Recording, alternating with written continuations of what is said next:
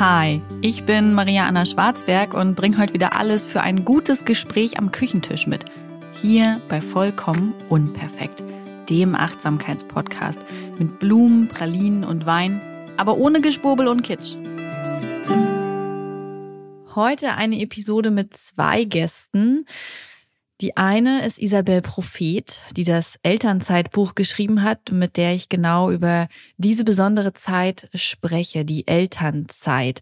Und dabei gar nicht so sehr über die Elternzeit, sondern über die Zeit als Eltern, über diese gigantische Veränderung und was das vor allem für zeitliche und organisatorische Veränderungen mit sich bringt und wie wir die gut meistern können.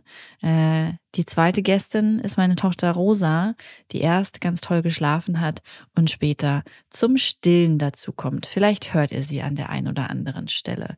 Ich wünsche euch ganz viel Freude mit diesem umfassenden Interview über Zeit. Nehmt sie euch, es lohnt sich. Hallo Isabel, wie schön, dass du heute im Podcast zu Gast bist. Hallo, vielen Dank. Erzähl mal, wer bist du und was machst du so? Ich bin Isabel Prophet, ich bin 36 Jahre alt, lebe in Berlin und bin Autorin.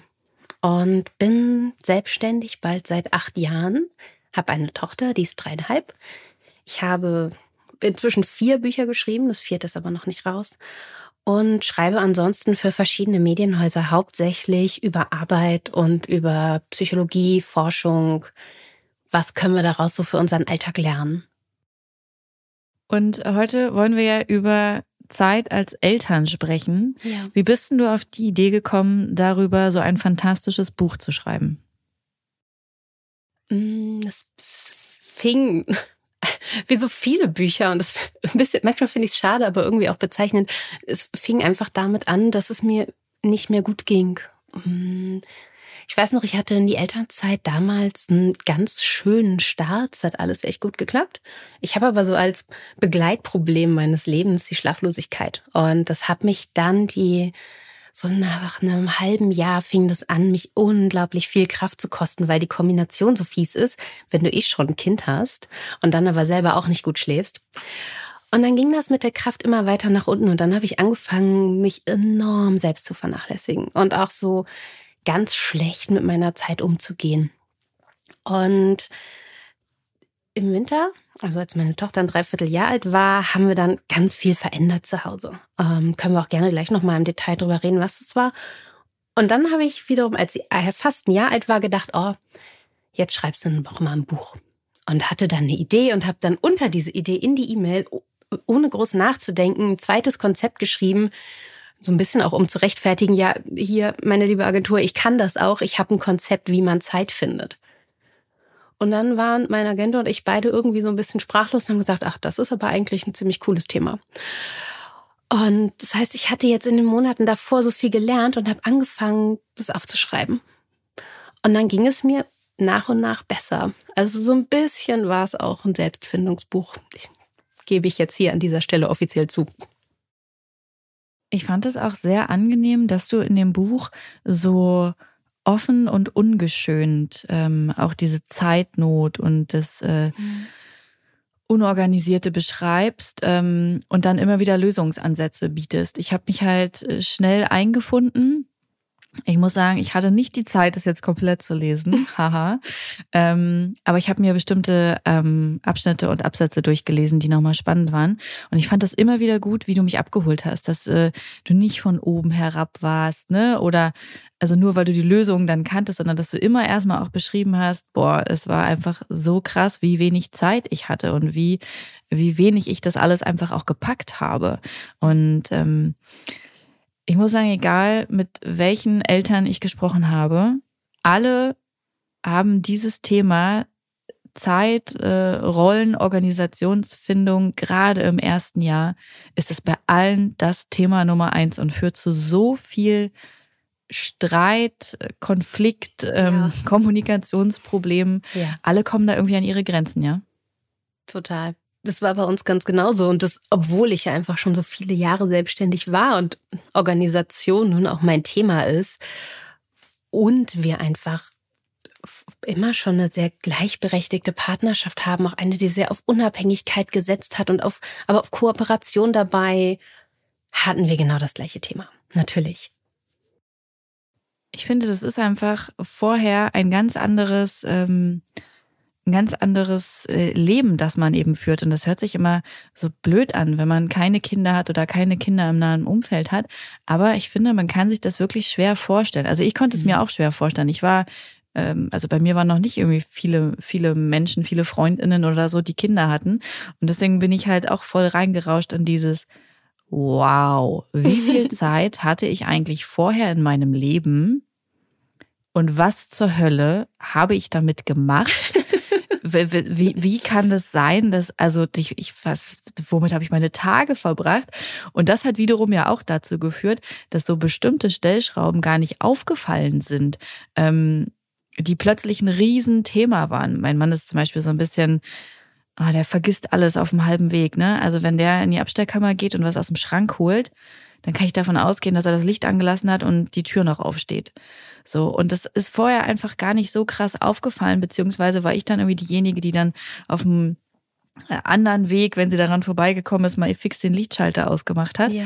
Aber plötzlich, als da dieses Baby im Raum war, ist das ein Riesenthema geworden und wir mhm. mussten da erstmal irgendwie ja, versuchen, Strukturen zu finden und uns damit ganz anders auseinandersetzen.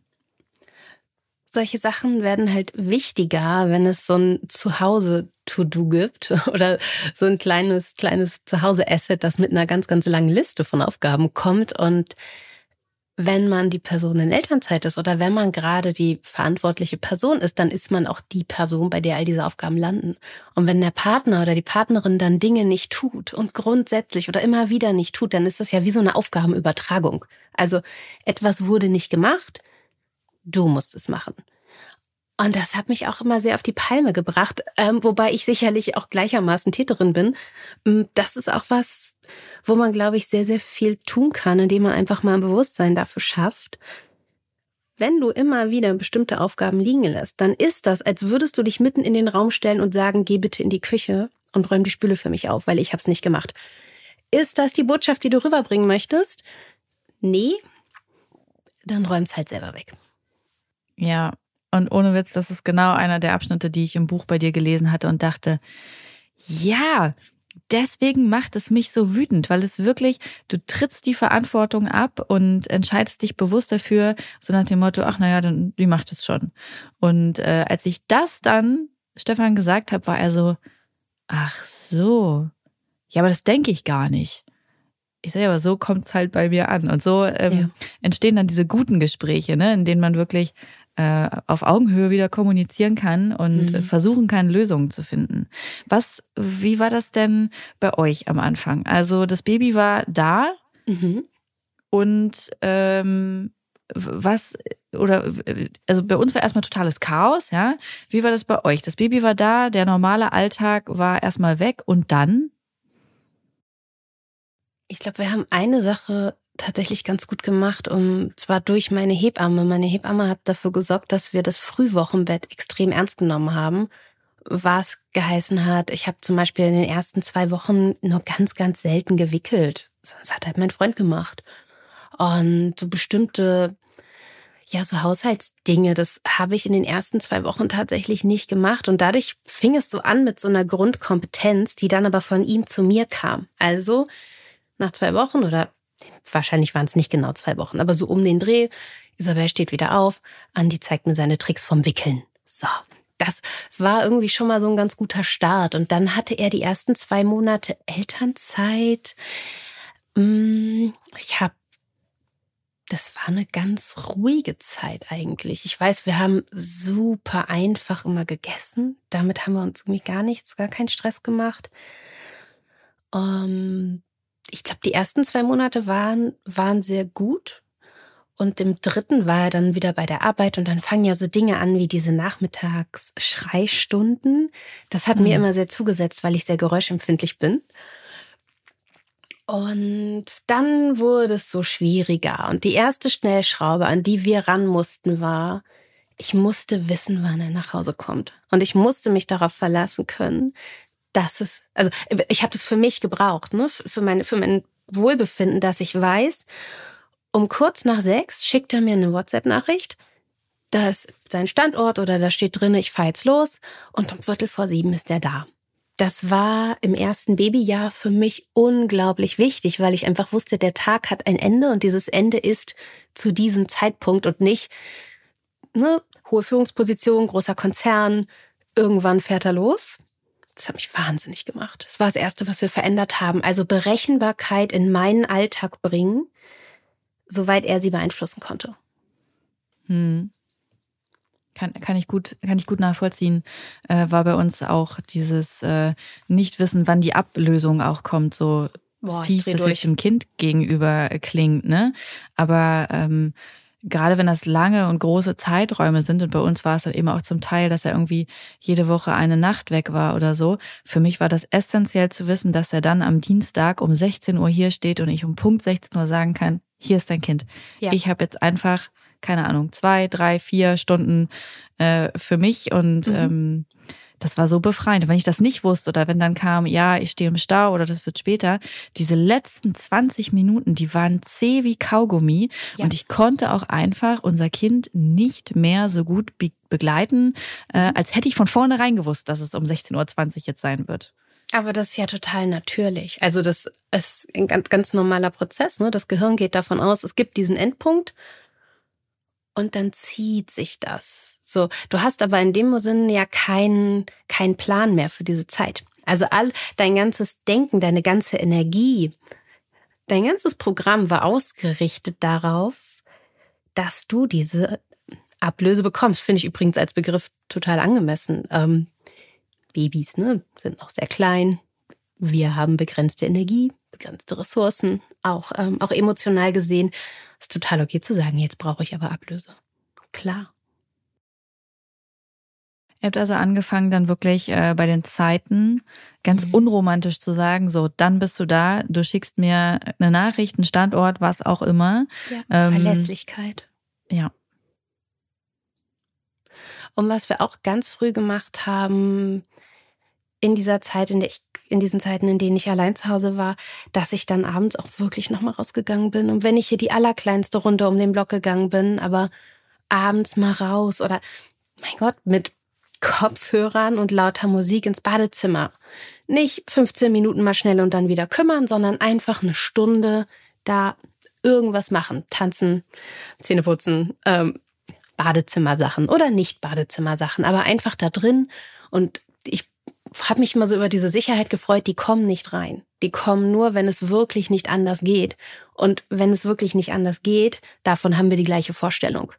Also nicht, ah, sie weint immer noch. So, ja, was soll ich machen? Sie weint immer noch. Finde ich auch. Mm, sondern die kommen erst, wenn sie mich wirklich brauchen. Hm. Mir ist es anfangs schwer gefallen, weil ich das Gefühl hatte, ich entspreche damit nicht den Erwartungen, äh, die an, an Eltern, vor allem an Mütter gestellt werden. Mhm. Dieses, ich kann doch jetzt nicht, also um das Beispiel jetzt äh, beizubehalten mit der Ablöse, ja, also überhaupt von Ablöse zu sprechen, ähm, dass ich nicht mehr als eine gewisse Stundenanzahl meinem Kind gerecht werden kann, äh, dass ich überhaupt Stunden für mich haben möchte. Also selbst die mhm. simpelsten Dinge kamen mir wie ein Verrat an meinem Kind vor, weil ich eine ganz hohe Erwartungshaltung an mich hatte. Ähm, wie bist du dem an den Kragen gegangen? Bei mir war das unterbewusst sehr, sehr stark. Im Bewusstsein habe ich mich da aber auch so ein bisschen gegen gewehrt. Ich bin, glaube ich, ein Mensch, der so Dinge wie Freiheit, unabhängiges Denken sehr, sehr schätzt. Nicht unabhängiges Denken im Sinne von permanent kontrovers, sondern wie sehe ich das eigentlich? Und trotzdem ist es etwas, das auch sehr, sehr stark in mir drin war. Mm, ich habe das so ein bisschen mit dem, mit dem Gedanken bekämpft, wessen Regeln befolgen wir hier eigentlich? Also, wenn wir sagen, so und so sieht eine gute Mutter aus, eine gute Mutter entlastet den Mann. Ne? Gut, gute Mutterschaft ist ja in der Regel nicht aufs Kind bezogen, sondern auf den Partner. Und eine gute Mutter erzieht aber natürlich auch das perfekte ruhige, fügsame Kind. Ich will ja gar nicht das perfekte, ruhige, fügsame Kind, will ich ja gar nicht haben. Ähm, und genauso bin ich weiterhin der Meinung, dass mein Freund sich super um sich selber kümmern kann. Und dann werden so ganz viele Dinge, die so für eine gute Mutter wichtig sind, die werden dann kleiner. Und dann kann man sich mal fragen, wer hat diese Regeln gemacht, an die wir uns gerade halten und die uns so stark geprägt haben, das sind nicht wir. Unsere Generation hat von den Regeln, die für die Gesellschaft und für Frauen jetzt gerade gelten, quasi keine gemacht. Und das meine ich ganz ernst, weil trotz der ganzen Veränderung, die wir gerade in der Gesellschaft sehen, ein Glück, dass wir sie sehen, die, sind die Grundwerte, die Grundüberzeugungen in fast allen von uns immer noch, wir verstoßen hier gerade gegen etwas. Und dieses etwas, das haben wir uns nicht ausgedacht. Das haben sich auch unsere Eltern nicht ausgedacht.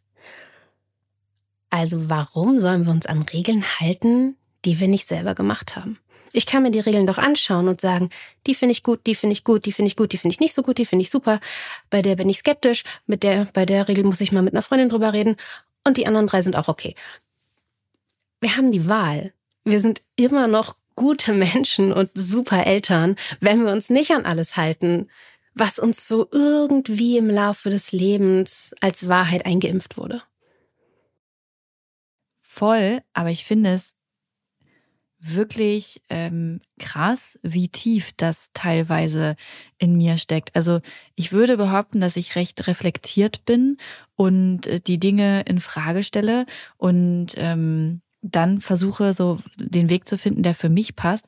Und trotzdem ertappe ich mich dabei, ähm, dass ich, dass ich dann, zum Beispiel beim Stillen, das war so ein Riesenthema bei uns, äh, dass ich dann doch so diesen ganz tiefen Glauben in mir habe, ich müsste die Dinge so oder so machen. Mhm. Und dann sitze ich da und dann schicke ich auch immer Sprachnachrichten an meine Freundin und bin so und sage dann auch so, wie kann das sein, ey? Also ich bin, wir leben in einer so feministischen Familie hier und äh, wirklich, es, es klappt alles so gut. Und dann entdecke ich wieder so ein Ding in mir und denke mir, wow, wo hast du das denn ausgegraben? Oder ich weiß ganz bewusst, ja, dass das Blödsinn ist und trotzdem kriege ich es gefühlsmäßig dann noch nicht hin.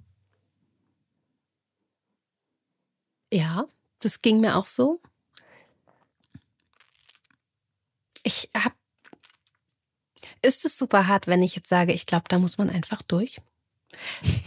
es ist ein, eine so unglaublich große Veränderung im Leben, ist vielleicht schon okay, wenn es sich manchmal scheiße anfühlt. Das ist ja auch ein Findungsprozess, den du in dem Moment durchmachst. Also, ja, du veränderst dich. Ne? Ich habe mich mit dem Stillen so wahnsinnig schwer getan.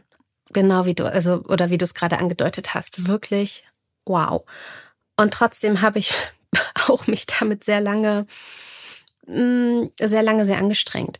Und das ich habe auch eine Freundin, die sagt rückblickend, beim ersten Kind, das würde sie nicht nochmal so machen. Zwei tatsächlich, die sagen, ich habe mich damit so lange gequält, um irgendwelche Bilder zu erfüllen, aber das hat ja gar nicht geklappt. Ich hätte das nicht machen sollen. Und dann wiederum gibt es ja auch so viele, bei denen es ganz anders ist, ja auch ein sehr, sehr individueller Prozess.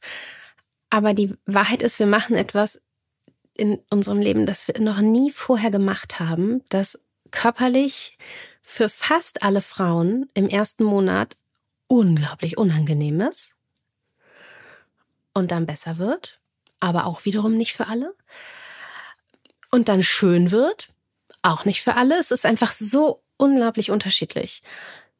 Ich glaube, wenn Teile davon auch so für den Kopf unangenehm ist, vielleicht sagt man dann auch manchmal, das ist jetzt gerade einfach auch ein Scheißprozess.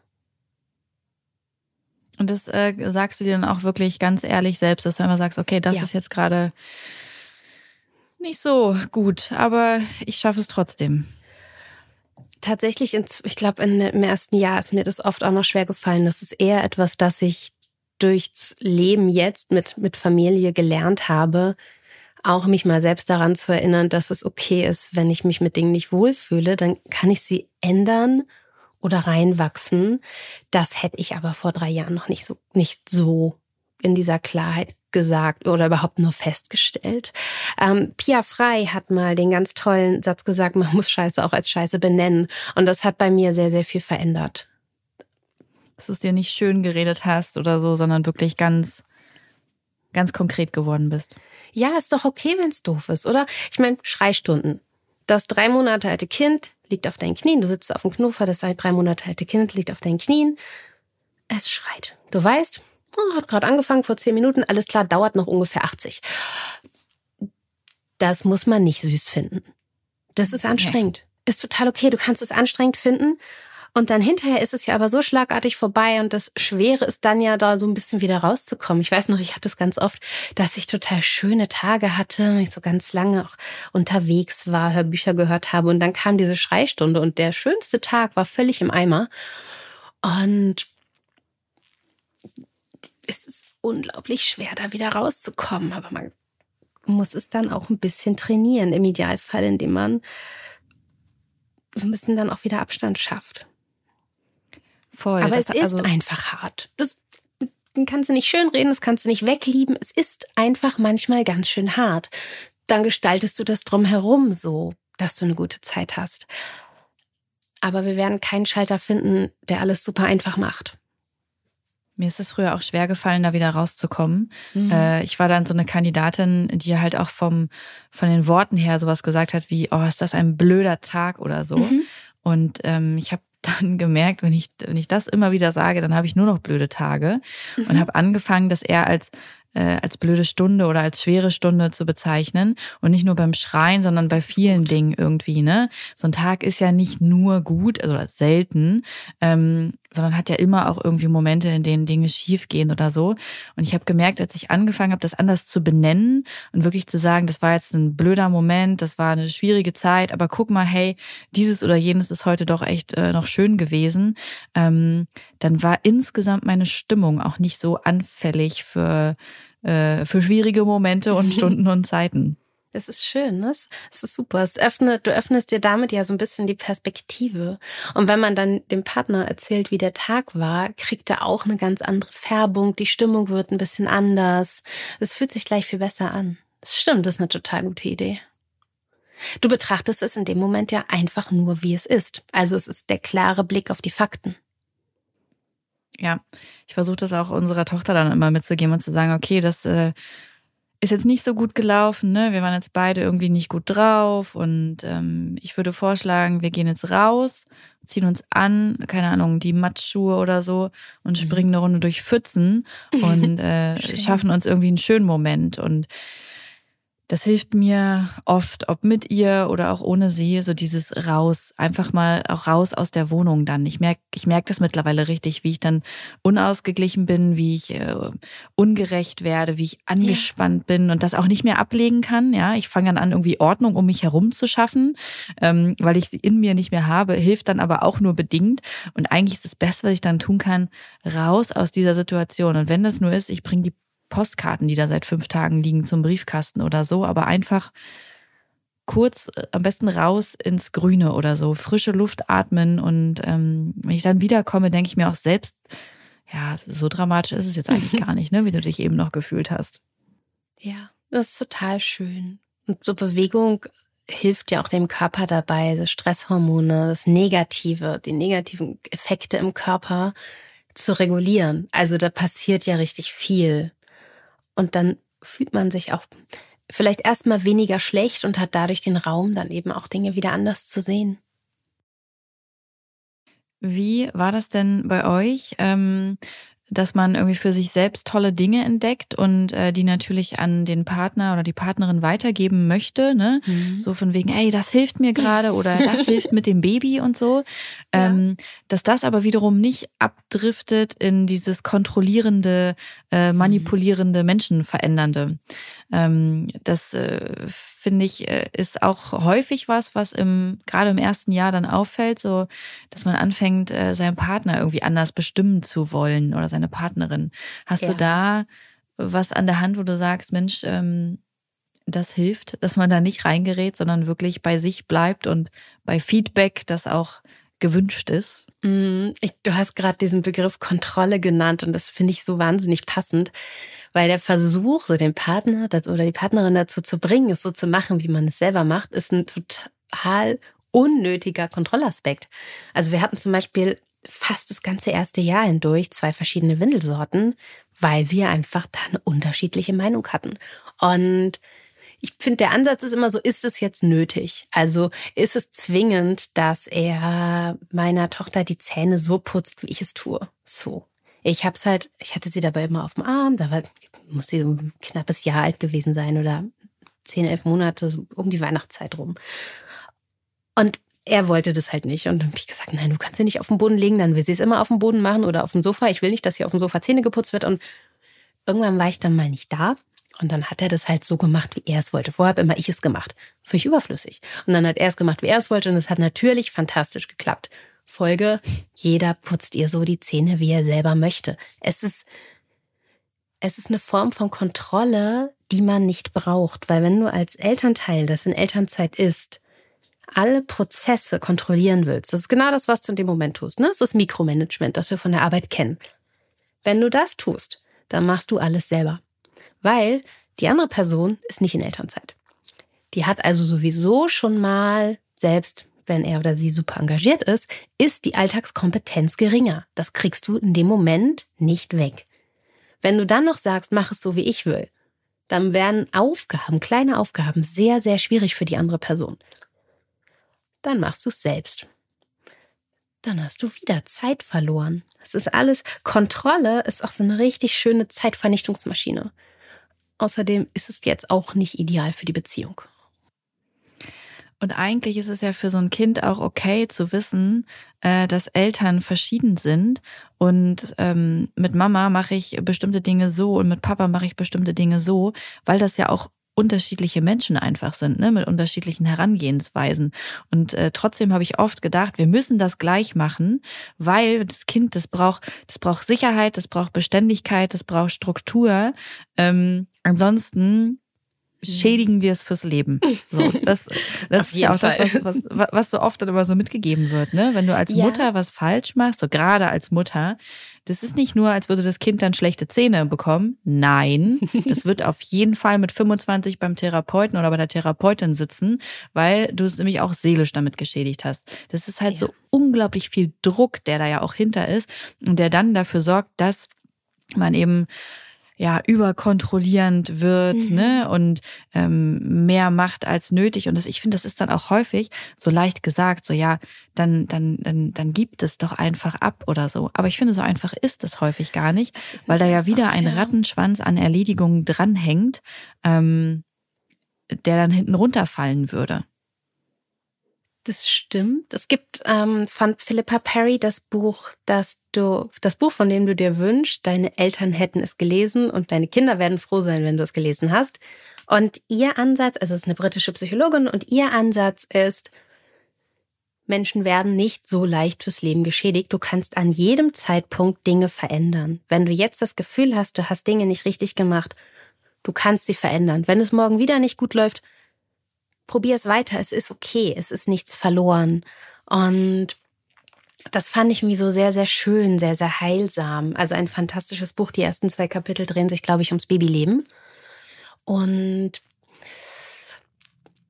ich, es ist, es, es ist einfach eine Tatsache, dass es nicht so ist, dass Kinder die Struktur so perfekt von einer Person komplett einheitliche Prozesse ausgeweitet dann auf verschiedene Personen brauchen. Das stimmt einfach nicht. Das Kind hat immer noch Struktur und Verlässlichkeit, wenn ihr beide alles anders macht. Ihr seht ja auch unterschiedlich aus. So. Ihr sprecht unterschiedlich. Ähm, ihr esst unterschiedliche Dinge. All, Eltern sind unterschiedlich so. Dann kommen irgendwann die Großeltern dazu, die machen Dinge wieder anders. Wir hatten zum Beispiel bei uns immer die Regel, bei uns gelten unsere Regeln, wir haben jetzt nicht so unfassbar viele, aber so der Grundrhythmus unserer Familie ist so, wenn du bei Oma und Opa bist, dann ist das anders. Und nun ist sie halt nicht mal einen halben Tag da, weil meine Eltern wohnen sehr weit weg, sondern wenn sie da ist, dann ist sie immer so dreieinhalb Tage da. Da muss sie schon ankommen, da muss sie sich einfinden. Genau wie meine Eltern auf sie zugehen müssen. Und das ist für ein Kind total okay, weil es etwas sehr Menschliches ist. Das Kind kommt in die Kita, andere Strukturen, andere Prozesse, andere Menschen, andere Haltung, anderes Essen. Alles ist anders, anderer Tagesablauf. Dann ist Wochenende, es ist wieder zu Hause. Meine Tochter hat mit Mhm, lass mich rechnen. Mit 22 Monaten hat meine Tochter ihren Mittagsschlaf eingestellt. Und zwar vollständig. Danach haben wir nie wieder einen gesehen. In der Kita hat sie ihn bis vor kurzem gemacht. Das hat sie nie gestört. Es war verlässlich für sie. In der Kita ja, zu Hause nein. Hm. Das tut nichts. Das Kind hat eine Struktur. Es ist dieses nur nicht komplett eintönig. Mein Gott, als Kind willst du dich ja auch nicht langweilen. Es ist ja auch ein echt festes Korsett, ne, in dem du dann stecken würdest. Und wie willst du es umsetzen? Also in dem Moment kannst du dein Kind nicht mehr zu anderen Menschen geben. Und den Partner oder die Partnerin musst du komplett überwachen. Viel Spaß dabei. Dann ja. hast du keine Zeit mehr für dich. Dann hast du Kontrolle, aber keine Zeit mehr für dich. Und wenn wir ganz ehrlich sind, da spielt ganz viel Gesellschaftliches mit rein. Da spielt auch ganz viel Druck und Stress mit rein. Aber das ist eine Situation, die haben wir dann selber geschaffen. Und es ist dann auch mal die eigene Aufgabe, einen Ausweg zu schaffen. Es ist sicherlich auch die, Auf die Aufgabe der Freundinnen und Freunde und der Familie, mal zu sagen, hör mal, was du da gerade machst, funktioniert nicht. Du übernimmst dich. Aber Elternzeit, ne? Man ist allein zu Hause mit einem Kind. Wenn man etwas ändern will, kann man das im ersten Moment nur selbst. Und das ist super hart, aber es ist so dieses Alleine sein äh, ist ja auch eben viel Alleine sein im eigenen Kopf, ne? Weil mit so einem oh ja. Baby so eloquent sind die Gespräche einfach nicht. Das äh, auch die Stimmlage und so, man ist ja schon sehr in diesem Babymodus drin. Und ähm, ich finde in dieser Elternzeit, bei der ja heute auch einfach immer noch mehr Frauen als Männer den Löwenanteil nehmen, mhm. dass schon ja. nochmal diese patriarchalen mh, mm, Rollenbilder verstärkt werden. Auch wenn das vorher Beziehungen waren, die gleichberechtigt waren, in dem Moment, ähm, wo meistens eben die Mutter dann doch in diese Rolle kommt, ja, wo sie mehr Babyzeit hat, mehr Haushalt, dafür der Partner ähm, die Erwerbsarbeit mehr übernimmt. All das ist an sich gleichberechtigt und so, aber ich finde, das verschärft dieses Rollenbild und ähm, ich habe dann auch damals gesagt, das war aber schon nach dem ersten Jahr, weil da ist mein Mann dann wieder voll eingestiegen und äh, unsere Tochter war noch nicht komplett äh, in der Kita, sondern die ist erstmal noch fünf Monate zu Hause geblieben, bis wir dann die Eingewöhnung gestartet haben. Und äh, da ist das gekippt und da habe ich dann auch gesagt, ey, ich bin hier gerade in so einer Rolle, in der will ich gar nicht sein, aber mhm. ich merke richtig, wie ich da reingedrängt werde ähm, durch diese neue Aufteilung und durch das Bild, was eben auch damit einhergeht und äh, konnte mich dem kaum entziehen. Ja.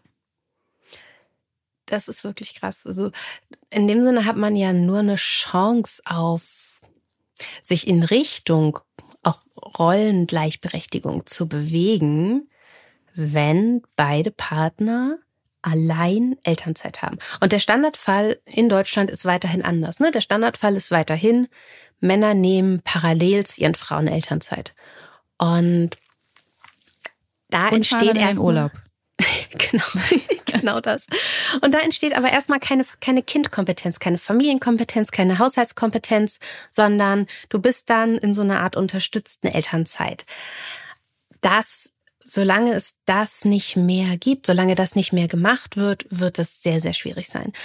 Und dann ist es aber so, meiner Beobachtung nach, jetzt werden wir ein bisschen unwissenschaftlich, aber ich behaupte das jetzt einfach mal, Widerspruch willkommen, trotzdem, wenn Männer alleine in Elternzeit ist, dann wird diese Kompetenz oft trotzdem nicht so vollständig, wie sie bei Frauen wird, weil dann eben der Support häufig noch stärker ist als umgekehrt.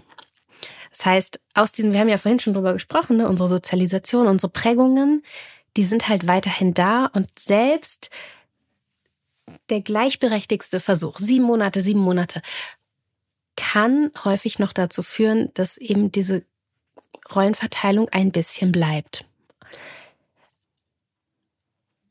Wir sind ja alle in der Grund, gleichen Gesellschaft groß geworden. Ja, ja, eben, genau. Aber es ist kein Grund, es nicht zu versuchen, weil wir sind die, wir sind die Generation, bei der es umschlägt. In der nächsten die nächsten, die Kinder kriegen, in 10, 15 Jahren, da mag das schon ganz, ganz anders aussehen. Und wenn unsere Kinder Kinder kriegen, dann sieht es hoffentlich vollständig anders aus. Wir kriegen es gerade nicht perfekt hin. Wir können aber sagen, oh hey, es läuft schon gut. Du hast Nur vorhin halt nicht gesagt, perfekt. Du hast vorhin gesagt, ähm, Mensch, ähm, du bist jetzt gerade in Elternzeit, ne? Niemand kann für dich diese, diese Dinge verändern und angehen. Das kannst du nur selbst. Was sind denn Schritte, die wir einfach gehen können? Also einzeln und auch Mhm. als, als Paar, als Eltern. Was sind so erste Dinge, die wir angehen können in, in diesem Strudel von ich habe keine Zeit mehr. ähm, wieso ist das eigentlich nicht erledigt? Wir schaffen es nicht mal mehr, keine Ahnung, unsere Haushaltsliste zu führen. Ähm, also alles fällt hinten runter. Äh, Besonders Zeit für mich. Ich weiß gar nicht, wann ich zum letzten Mal äh, Yoga gemacht habe oder so. Ne? Wenn, wenn diese ganzen Sätze fallen, ähm, wa- was kann ich dann tun, ja, um das zu verändern? Darf ich einen kleinen Umweg machen, während ich das Mhm. sage? Ich würde als allererstes mal so ein bisschen die, die Bedrohungslage sondieren und mir einmal anschauen, ist diese Situation gerade in irgendeiner Weise extrem? Also geht es mir möglicherweise gerade wirklich psychisch schlecht? In dem Fall muss man, das haben wir auch so gemacht, halt ganz, ganz aktiv gegensteuern. Wir haben das so gemacht, dass mein Freund da in eine Teilzeit gegangen ist. Und jetzt werden alle sagen, das geht bei uns nicht, es geht bei uns nicht. Kann ich aber sagen, ja, das geht bei uns, das ging bei uns auch nicht. Ähm, weil Konzern, Führungsposition. Aber wir hatten keine anderen Stellschrauben mehr. Das heißt, erstmal muss man so ein bisschen gucken, brauche ich möglicherweise gerade psychologische Hilfe? Brauche ich Beratung? Brauche ich, ich weiß es nicht, brauche ich eine Haushaltshilfe? Brauche ich meinen Partner öfter zu Hause, weil ich diese fünf Tage am Stück alleine nicht schaffe? Erstmal muss man so ein bisschen die, die wirklich akuten Probleme angehen und sich gleichzeitig davon lösen zu sagen, geht nicht. Weil wenn man unter all den geht nichts, irgendwann muss man sich eins aussuchen, das man möglich macht. Und wir waren überrascht, der Konzern hat uns dann auch, ähm, war da, war stand dem sehr offen gegenüber, aber war dann halt bei mir auch eine gesundheitliche Frage in dem Moment. Das als Vorgeplänkel. Mm, Und dann würde ich mir einmal anschauen, was ich machen möchte. Du hast vorhin angefangen mit ähm, unserer Haushaltsliste, unsere To-Dos und ich würde ganz ehrlich einfach mal umgekehrt anfragen. Ich würde mir einmal anschauen, worauf habe ich gerade Bock. Wenn ich Zeit für mich hätte, was würde ich so gerne machen? Mit der kleinen Einschränkung, da ist ein Kind, ich kann möglicherweise mich nicht komplett frei bewegen, ich kann nicht alles machen. Aber hier sind fünf Dinge oder drei Dinge, keine Ahnung, auf die ich richtig Lust hätte und die ich machen möchte. Und wenn ich das einfach weiß, dann ist das eine sehr, sehr gute Vorbedingung, weil dann muss ich nicht jedes Mal, wenn ich eine kleine Pause habe, überlegen. Ich muss mich nicht mehr entscheiden, sondern ich weiß einfach so, kann ich mir morgens überlegen, wenn ich heute Zeit für mich habe, dann lese ich meinen Roman weiter. Oder dann zeichne ich was. Egal was, aber ich priorisiere erstmal das, was ich gerne machen möchte. Und das, was das im Gehirn tut, ist, ich bringe mir selbst bei, dass ich ein Mensch bin, der Dinge für sich selber macht.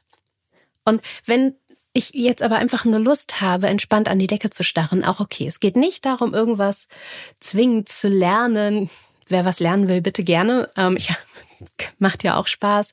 Es geht einfach nur darum, selbst über die Zeit zu entscheiden. Der Moment, an dem ich heute über meine Zeit entscheiden kann, was mache ich mit dem? Das ist das Aller, Allerwichtigste. Der zweite Schritt ist dann so ein bisschen zu gucken, okay, aber was muss ich machen? Und wann kann ich das machen? Also, ich muss eine Waschmaschine anstellen. Alles klar? Muss mein Kind dafür schlafen? Eigentlich nicht. Wird es sich möglicherweise kurz beschweren? Ja. Ist das okay? Schon irgendwie. Ist eigentlich gar nicht so schlimm. Waschmaschine anstellen dauert ja nur so ungefähr 30 Sekunden. Schaffe ich.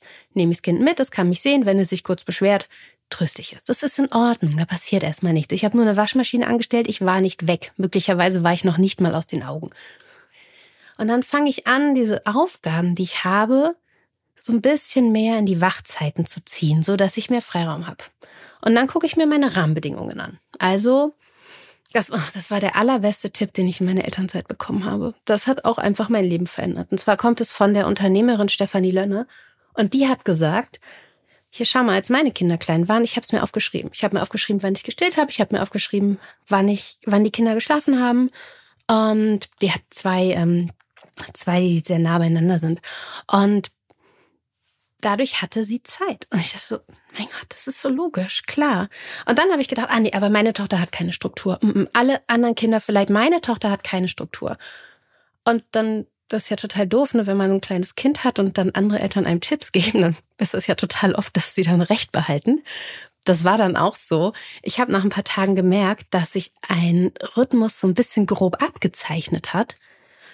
Und dann habe ich gemerkt, dass ich den unterstützen kann. Also wenn die oft um halb zwölf einschläft, dann kann ich ihr ja um halb zwölf so ein bisschen helfen und das auch so vorbereiten, ne? Schon mal eine Windel, schon mal stillen oder ein bisschen streicheln, je nachdem, wie man so die eigenen Abläufe hat. Und dann helfe ich ihr beim Einschlafen. Und es überrascht mich bis heute, das hat total gut funktioniert. Und diese Rhythmen sind natürlich überhaupt nicht, die bleiben ja nicht gleich. Aber es macht nichts. Selbst wenn ich mir damit einfach nur für eine gewisse Zeit, für ein paar Wochen, eine Vorhersehbarkeit schaffen kann, weiß ich, alles klar, um halb zwölf habe ich 30 Minuten. Oder vielleicht habe ich 90 Minuten. Um, und damit kann ich arbeiten. In dem Moment fange ich an, meinen Tag für mich so ein bisschen begreifbar zu machen. Und wenn ich mich dann noch von der Erwartung löse, dass das jetzt für immer hält oder dass es jedes Mal klappt, das muss nicht jedes Mal klappen. Ist nicht schlimm, wenn es nicht klappt dann ist man halt mal enttäuscht. Okay. Aber es gibt kein Kind, das irgendwann aufhört zu schlafen. Ne? Die schlafen irgendwann immer wieder ein. Und dann kann ich was für mich machen. Und wenn es dann halb eins ist, dann liegt das Buch ja immer noch da oder ich kann mir immer noch meine Decke angucken, sie ist nicht eingestürzt. Wie auch immer. Aber wenn ich so ein bisschen versuche, Vorhersehbarkeit mit einer inneren Flexibilität zusammenzubringen, dann habe ich plötzlich Zeit. Die ist da. Und wenn ich anfange, mir aufzuschreiben, wie viel frei bestimmte Zeit ich habe, da, das ist für die meisten Menschen immer sehr unangenehm, weil sie dann merken, dass es ganz schön oft äh, vorkommt, dass sie selbst entscheiden, die Spülmaschine auszuräumen, anstatt die Alternative zu wählen und es zu lassen. Ja, vor allem äh, dadurch auch wieder Sachen zu übernehmen, die vielleicht nicht die eigenen sind, ne? mhm. ne? Sondern oh, das ja. zum Beispiel Schlimm. auszuhalten, dass da jetzt vier Stunden lang die Spülmaschine nicht ausgeräumt ist, weil, äh, keine Ahnung, heute ist es Aufgabe des Partners oder so mhm. und der kommt in vier Stunden und der macht das dann auch. Ja. Äh, dann sowas zu denken wie, ach, ich mach das kurz. Aber es sind halt ja. wieder zehn Minuten der eigenen Zeit, zack und weg. Genau, ich bin diese Person. Ich möchte alles so effizient gestalten, dass ich Dinge selber mache, um den Abend zu entzerren. Mhm. Nein. Das ist, das ist bis heute so. Meine Tochter ist, wird demnächst vier. Es ist bis heute so, dass ich am liebsten alles selber machen möchte, damit Dinge einfach gemacht sind, damit es erledigt ist. Und nein, er macht es einfach nur später. Er arbeitet gerade, lass die Finger von der Spielmaschine. Ja, und es stört ja auch das Familiengeschehen trotzdem nicht, ne, wenn so ein Kind mit eingebunden wird. Ähm, das äh, möchte ich gerne nochmal aufgreifen. So dieser Gedanke, mein Kind ist wach, ich muss mhm. dieses Baby jetzt bespaßen. Steckt natürlich auch wieder eine große Erwartungshaltung als Mutter dahinter und ähm, dass man das Baby äh, fördern möchte. Und äh, das kann doch da jetzt nicht einfach liegen und mir zugucken, wie ich die Spülmaschine ausräume. Ne? Das ist ja, das ist ja keine frühkindliche Förderung. Aber es ist halt absolut mhm. okay. Das ja. habe ich dann erst mit Kleinkind so richtig realisiert, dass ich ja nicht den ganzen Tag einfach nur mit diesem Kleinkind jetzt spielen kann. Also was ist das auch für ein für ein, für, ein, für ein Bild vom Leben, was ich meinem Kleinkind äh, spätestens damit vermittel, mm, ähm, stimmt, dass es ja. nie irgendwas tut außer spielen. Und Kinder finden es ja auch total geil, mit eingebunden zu sein. Die finden es dann spannend, dass Mama dann den Geschirrspüler ausräumt mhm. oder Papa oder ähm, später dann, dass sie mithelfen können. Es gibt ja nichts Größeres für die, als in dieser ganzen Tagesstruktur mit eingebunden zu sein. Und äh, keine Ahnung, ich sag dann, okay, wir decken jetzt den Tisch und äh, heute flitzt sie schon von ganz allein los und weiß, alles klar, ich hole die Teller, ich hole das Besteck. So. Ja. Und äh, da, da musste bei mir auch erstmal der Groschen fallen, dass ich da nicht jedes Mal, nur weil das Kind wach ist, eine Bespaßungsanlage bin und das Kind entertainen muss. Ja, es ist so süß, ne, wenn die dann merken, ah, das, ich kann am Leben teilhaben. Also wir können unsere Kinder auch nicht vor dem Leben schützen oder wir wollen sie auch nicht davon abhalten. Und Spülmaschinen sind einfach ein Teil des Lebens. Das werden die dann auch irgendwann merken. Und das ist ja auch, das ist ja total schön, wenn sie merken, ah, jetzt passiert dies, jetzt passiert das. So, und Später, wenn sie was nicht wollen, dann sagen sie das schon. Und wenn sie klein sind, wenn sie was nicht wollen, dann schreien sie. Dann kann man immer noch reagieren. Aber das Kind muss ja auch erstmal die Chance haben, was doof zu finden oder was neutral zu finden oder interessant. Kein Scherz. In dem Moment, wo du gesagt hast, dann schreien sie sonst auch mal, kam halt aus dem Hintergrund so ein ganz leichter Babyschrei. Ah. Willst du ich glaube, ich glaube, jetzt wird sie äh, langsam doch wach. Ich hole mal kurz das Baby. Ja. So, ich habe jemanden mitgebracht. Hi. Ich würde jetzt äh, einfach erstmal stillen. Ah, okay, ja. Ja, macht es. Ja, die, das, äh, das Baby hat nämlich gerade, ich muss mal kurz gucken, wow, äh, vier Stunden geschlafen. ja, rächt sich das jetzt, nicht bei euch? Nee, noch nicht. Sie ist jetzt ja ähm, ich überlege gerade, neun Wochen alt, ne? Ah, ja, ähm, okay. da wird sie dann bestimmt jetzt eine längere Wachphase haben, aber sie ist sowieso tatsächlich so ein richtiges Bilderbuchbaby, bei dem ich mich kaum beschweren kann. Ein Schlafkind. Ja, sie schläft toll, sie trinkt toll und hat äh, toi toi toi von Anfang an äh, einen recht guten Tag-Nacht-Rhythmus drin gehabt. Sie hat am mhm. Anfang einfach so viel geschlafen, dass sie quasi dauerhaft Nacht hatte und dann ist es von ganz allein am Tag so ein bisschen mehr geworden. Ähm, wir wurden also mit einem sehr entspannten zweiten Baby beschenkt. Das ist schön. Anders wäre es auch nicht gegangen. Also ich habe in der Schwangerschaft schon immer zu dem Bauch gesagt, so, ne? Du weißt, wir machen die ganze Nummer jetzt in entspannt. Ein zweites Raketenkind, das äh, kriegen wir auch mit den besten Strukturen nicht gehandelt. ich glaube doch. Ich glaube doch, man wächst ja doch immer so ein bisschen rein man wächst ja auch wirklich mit seinen Aufgaben. Ich merke das jetzt aktuell. Meine größte Angst war, als ich noch schwanger war, so mit beiden Kindern dann zur Kita zu gehen. Mhm. Da habe ich dann immer gedacht, ach du Schreck, wie wird das wohl? Und äh, jetzt habe ich das seit zwei Tagen, also noch sehr frisch und merke aber auch ganz schnell, ey, so dramatisch ist es nicht. Ähm, es finden sich neue Morgenroutinen, neue mhm. Strukturen, in denen wir uns bewegen. Und ich habe ähm, diesen Zeitfaktor, ne, über den wir die ganze Zeit sprechen, einfach so ein bisschen aufgehoben und habe gesagt, ich muss das nicht in einer bestimmten Zeit schaffen, sondern wichtig ist, dass ich das schaffe. Und ich beobachte einfach mal, wie viel Zeit das dann jetzt tatsächlich so in den nächsten Tagen und Wochen morgens kostet und ob ich da ein bisschen was verbessern kann. Aber erstmal zählt nur, spätestens um neun muss das größere Kind in der Kita sein. Ja. Das finde ich ganz spannend, weil so wie du es beschreibst, klingt es ja einfach, als würdest du in einem Konzernjob einen Prozess optimieren.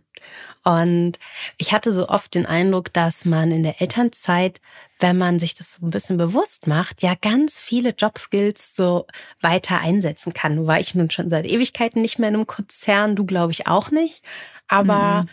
Trotzdem haben wir ja alle in einer Weise organisatorische Fähigkeiten, sei es aus der Ausbildung oder aus dem Studium oder aus der Schule.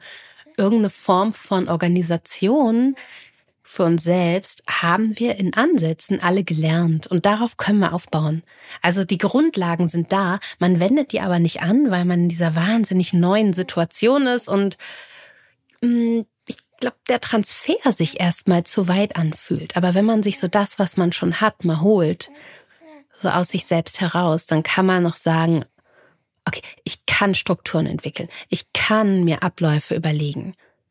Und ich entscheide jetzt, ich überlege mir einen Ablauf. Das ist ja die Grundlage von absolut allem. Ne? Wenn du etwas organisieren willst, die Grundlage ist diese Entscheidung. Ich will es organisieren. Und ich finde eine Lösung und ich vertraue auch mir selbst darauf, dass ich eine Lösung finden kann, auch wenn das jetzt die ersten fünf Tage einfach überhaupt nicht funktioniert. Oder wenn ich eine habe und sie ist so fantastisch und nach zehn Tagen ist vorbei. In der Regel geht es ja gar nicht so schnell, sondern in der Regel hat man ja ein bisschen was von seinen Strukturen. Aber so die Entscheidung zu sagen, boah, ich will jetzt Zeit für mich haben und das ist jetzt meine Priorität. Es schadet dem Kind nicht, sondern es geht erstmal nur darum, wie kann ich das in dem Familienleben, in dieser Rolle, die ich gerade leben möchte, wie kann ich das möglich machen? Und das geht. Und es wäre ja auch ehrlicherweise ein Wunder, wenn es diese Probleme nicht geben würde. Ne? Mhm. Also ich mhm. meine, da bekommt man so ein Baby und ist plötzlich verantwortlich für ein Menschenleben und das ganze eigene Leben verändert sich komplett mit. Und ja. es wäre ja ein Wunder, wenn das nicht erstmal Schwierigkeiten mit sich bringen würde und ja. Ne, alles ist auf den Kopf gestellt, also muss ja auch alles neu organisiert werden, neu eingefunden werden. Und das mit dieser Verantwortung, ähm, die ja auch manchmal einfach überfordernd sein kann. So dieses Wissen, oh mein Gott, äh, das Baby, das braucht mich jetzt echt, weil ansonsten ist es aufgeschmissen. Mhm. Ähm, da wäre es ja wirklich verwundernd, wenn wir nicht an unsere Grenzen kommen würden und eben auch, ja, unsere ganzen Strukturen neu ausloten müssen, dabei Probleme entdecken, die wir vorher gar nicht gesehen haben, ja. um das dann alles wieder zu finden. Aber ich finde, die gute Nachricht ist für alle, die jetzt vielleicht noch keine Eltern sind oder die noch sehr in diesem Wow, ich habe einfach für nichts mehr Zeit stecken. Es wird sich wiederfinden. Also ich habe jetzt auch wiederum mit niemandem gesprochen, der ein zehnjähriges Kind hat und noch im totalen Chaos lebt. Also alle sind irgendwann wieder halbwegs klargekommen. Ähm, die Frage ist nur, wie. Und ähm, ich persönlich kann sagen, ich finde, mit Hilfe und Unterstützung findet man sehr viel leichter dann in Strukturen rein, die einem auch wieder gut tun. Ja, ja, absolut. Es gibt von, ähm, von Katharina Spangler und Michelle Liusi das Buch Die Klügere gibt ab. Da geht es auch ganz viel um so diese Frage, wenn ich das Gefühl habe, ich habe niemanden, wo fange ich dann an? Und den Ansatz mag ich total gerne. Und ich finde auch, es wird anders. Es wird erstmal anders, wenn das Kind in die Kita kommt. Es wird nochmal ganz anders, wenn man anfängt, dass das Kind auch mal seine Familie besucht, also Großeltern. In dem Moment verändert sich das Leben ganz, ganz massiv, weil du wirklich lange Paarzeit wieder hast. Du kannst auch so dann wirklich Zeit und Ruhe mit dem Partner, der Partnerin Lösungen zu überlegen und auch so Wünsche zu entwickeln. Worauf haben wir Lust? Wie soll unser Leben sein? Das verändert ja nochmal ganz, ganz viel. Aber was ich auch noch sagen will, ist, das ist mir nämlich ganz, ganz wichtig. Ich finde, ich fand ja die Elternzeit tatsächlich total schön. Also ich war 17 Monate in Elternzeit, hm, habe zwischendurch immer mal gearbeitet, weil ich selbstständig bin. Aber ganz lange halt auch echt nicht gearbeitet und habe dann eben dieses Buch geschrieben. Und ich fand die Zeit echt toll. Also ich fand es schön morgens, ich habe meistens morgens so anderthalb bis zwei Stunden geschrieben und dann ist mein Partner ins Büro gefahren und dann bin ich rausgegangen, ich bin rumgelaufen, ich habe mich in meinem Leben nie so viel bewegt wie in dieser Zeit und natürlich war das manchmal total hart. Aber welche Geschichte willst du erzählen, wenn du einen sehr, sehr einen Tag hast mit sehr, sehr vielen Facetten? Das ist das, was du vorhin gesagt hast. Ne? Was erzählst du? Was erzählst du dir auch selbst? Und ich finde tatsächlich Elternzeit, gerade so die allererste, ist eine unglaublich schöne Zeit, weil wenn du das einfach akzeptierst, dass das Kind Bedürfnisse hat und du jetzt die Person bist, die zu erfüllen, dann merkst du, dass drumherum, du kapselst diese Tatsache einfach mal ein. Und um diese Kapsel herum ist so viel Selbstbestimmung. Du bist gerade keine Lohnarbeiterin. Du bist gerade keine niemand, der jede soziale Verpflichtung erfüllen muss. Niemand, der alle Antworten haben muss. Du bist gerade einfach mal nur du selber und du bist dein neues Du als Elternteil. Das ist auch ganz schön. Und man muss dann ja auch keine Weichen stellen, weil das Leben danach, das kommt schon wieder. Es ist eigentlich so ein sehr, sehr isolierter Moment im Leben. Und ich denke da, auch wenn es phasenweise unfassbar hart war, denke ich da in Summe echt gern dran zurück. Ich weiß noch, wie ich meiner Tochter dann, wie ich so die ersten Spaziergänge mit ihr gemacht habe und als sie in die Kita kam, habe ich ihr Rollerfahren, Laufradfahren beigebracht. Das sind ja alles echt schöne Zeiten. Und das Kind fängt an, so ein bisschen expressiver zu werden, also auch klarer zu werden in seinen Wünschen und Natürlich können die dann noch nicht so richtig gut sprechen oder auch gar nicht sprechen oder manche auch schon sehr gut. Wir hatten ein Nachbarskind, das konnte sehr früh sprechen, aber trotzdem wird die Verständigung einfacher. Und das war auch schön. Und dann gibt's Zähne und das ist überhaupt nicht schön, aber es ist so, so ein bisschen alles. Aber es ist nicht so schlecht, wie es oft dargestellt wird. Nee, es ist halt wirklich beides, ne? Schön ja. und anstrengend. Und ich finde, also mir hilft jetzt zum Beispiel in dieser zweiten Elternzeit der Ausblick, dass ich schon weiß, wo das hingeht, mhm. ne? Beim ersten Mal weiß man halt nur, okay, ich bekomme dann so ein Baby. Und jetzt wusste ich schon, wie, wie irre groß diese Liebe ist und wie schön das ist, einfach Familie zu haben, Familie zu sein, was das für ein intensives Gefühl auch ist. Und ich habe jetzt auch viel mehr Gefühl für dieses Temporäre. In der ersten Elternzeit habe ich immer gedacht, oh Gott. Also am Anfang habe ich gedacht, ich würde jetzt 18 Jahre lang stillen und äh, dann habe ich irgendwie gedacht, dass, also ich konnte nicht abschätzen, dass das immer nur zeitweise ist. Also gefühlt hat das Kind quasi für immer jetzt Zähne bekommen und sowas. Oder gefühlt war es für immer in dieser Phase. Und dieses Mal weiß ich schon viel besser, ah, ist jetzt temporär. Das ist jetzt ein paar Tage und dann ist wieder besser. Ja. Ah, okay, jetzt ändern sich hier gerade, keine Ahnung, ein Schläfchen fällt weg. Okay, gut. Es wird jetzt eine Woche lang ein bisschen ruckeln. Ähm, und dann äh, wird es wieder leichter gehen. Das ist, ja. ähm, und äh, wie schnell auch einfach jetzt schon die Zeit vergangen ist und dass diese Zeit dann kommen wird, wie du schon meintest, wo dann plötzlich die Kita auch einen riesen Beitrag mit leistet. Äh, ich mhm. bin ganz ehrlich, die Kita ist ein Teil von mir und ein Teil meines Lebens, den ich auf keinen Fall äh, missen möchte, weil ja. Das ist nachher auch wieder eine Riesenentlastung, um wieder mehr ähm, dem nachgehen zu können, was ich mag. Und dazu zählt bei mir auch meine Arbeit. Ähm, und auch mit den Großeltern und so. Ne? Das ist alles so temporär. Bei meiner Schwägerin, da ist das älteste Kind schon zwölf. Das sind noch sechs Sommer, die die gemeinsam haben. Und oh, dann ja. wird es auch schon Zeit, dass das Kind wahrscheinlich auszieht. Oh Gott, sie ziehen irgendwann aus. oh nein. Ich denke mir das momentan immer beim Einschlafen. Ich mochte nämlich ganz lange dieses Thema Einschlafbegleitung nicht. Ich finde auch, es ist ein ganz schlimmes Wort. Und momentan merke ich aber, wenn ich mich dann mit ihr hinlege und mich mit ihr einkuschle, dann wird mir gerade sehr bewusst, okay, die wird bald vier. Wie lange darf ich das noch machen? Das kann jederzeit vorbei sein. Vielleicht geht's noch zwei Jahre. Länger geht's nicht mehr. Und das gibt mir nochmal eine andere Wertschätzung. Und ich habe ganz stark das Gefühl auch gehabt, dass du beschreibst. Dieses Gefühl von, das ist jetzt mein Leben, es ist für immer. Es ist wie, als ich, als ich Corona hatte oder als ich letztes Jahr hatte ich RSV und ich mir gedacht, das ist das, so ist das jetzt für immer. Das ist immer mein Gefühl dahinter. Aber nein, das ändert sich wieder. Es wird anders, es wird besser, es wird schlechter, es wird immer weiter anders und du kannst es alles beeinflussen.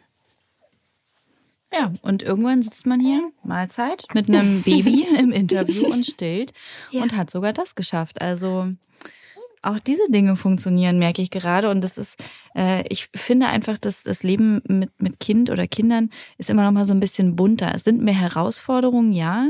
Ähm, aber ich kann mich nicht entsinnen, dass ich äh, vorher das Leben so intensiv ähm, gelebt habe. Und das beantwortet so ein bisschen deine Frage vom Anfang. Ne? Du hast eingangs gesagt, was habe ich vorher mit meiner Zeit gemacht? Und ich habe immer den Eindruck, wir sind gerade so unglaublich gut darin zu leben. So als Mütter.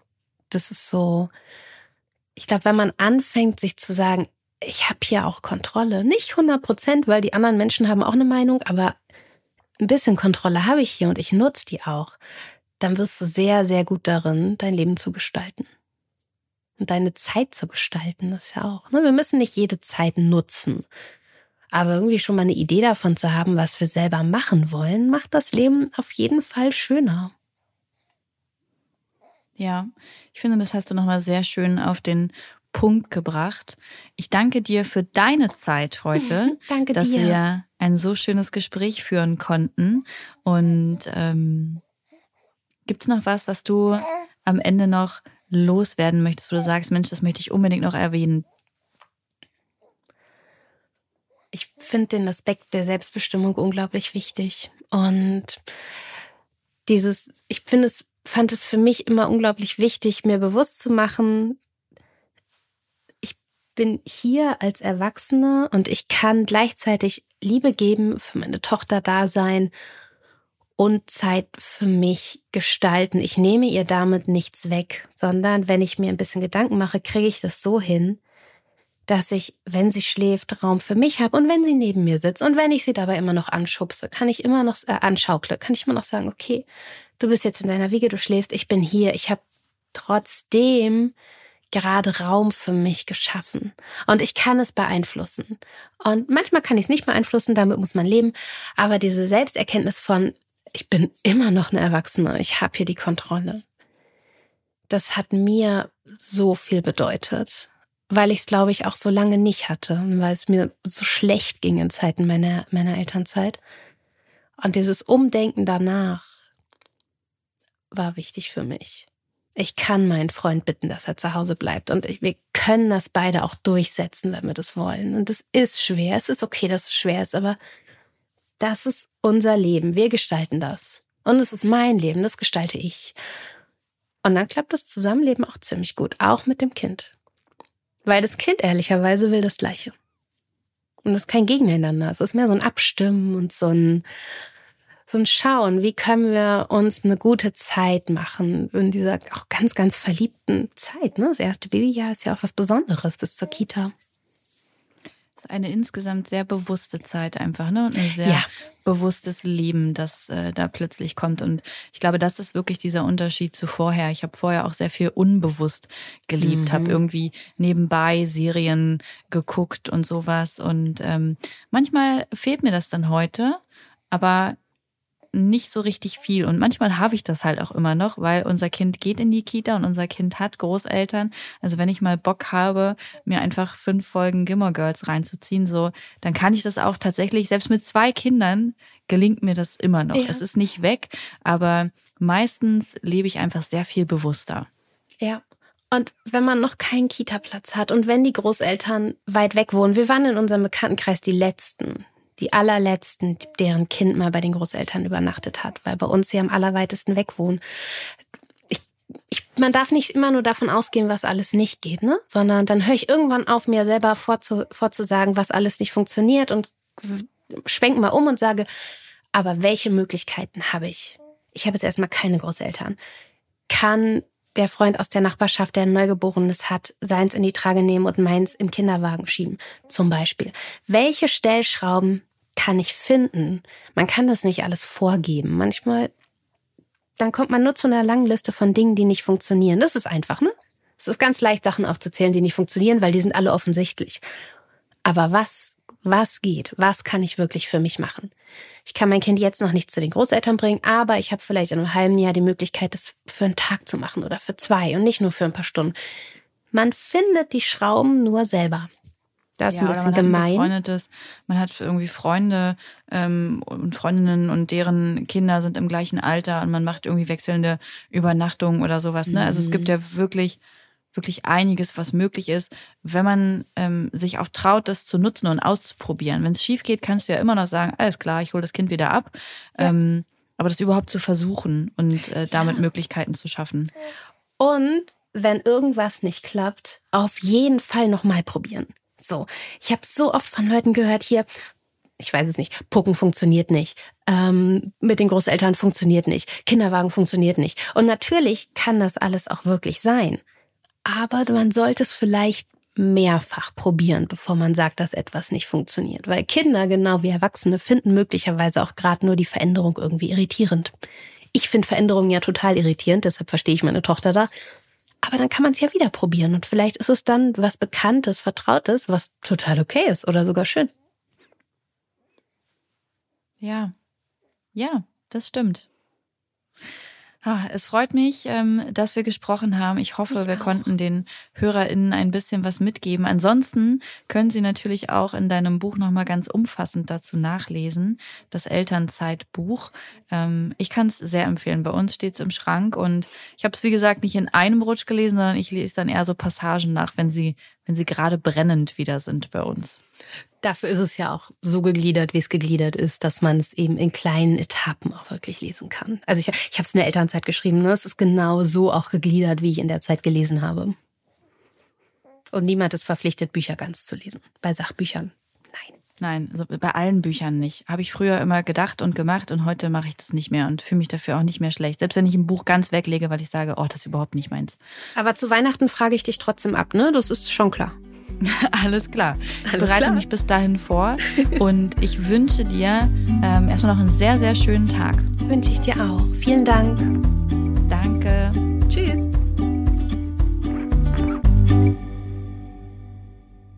Dieser Podcast wird produziert von Podstars bei OMR.